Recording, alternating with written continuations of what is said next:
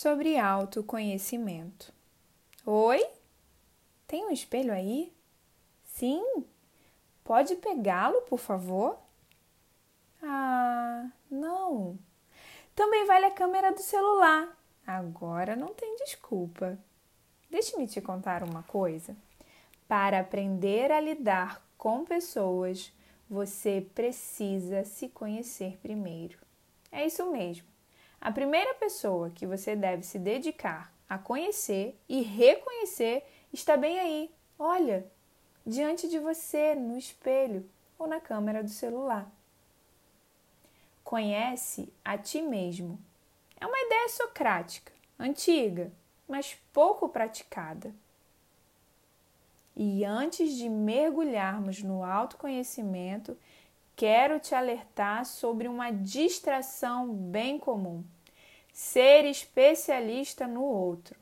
Conhecer bem o outro, saber tudo que o outro gosta, faz, planeja e se perder de si mesmo.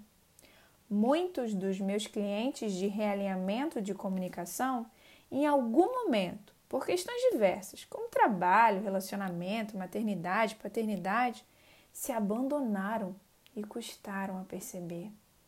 As distrações são múltiplas e por isso é tão importante o autoconhecimento. Uma das ferramentas que mais recomendo é a análise de perfil comportamental. Por relatar com precisão mais de 80 informações ligadas às causas do comportamento, gerando conscientização e possibilitando ações estratégicas e imediatas para as mudanças que você julgar necessárias.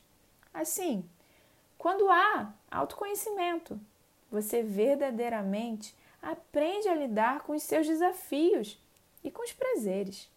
Consegue se comunicar no mundo e para o mundo, tornando realmente possível relacionamentos saudáveis.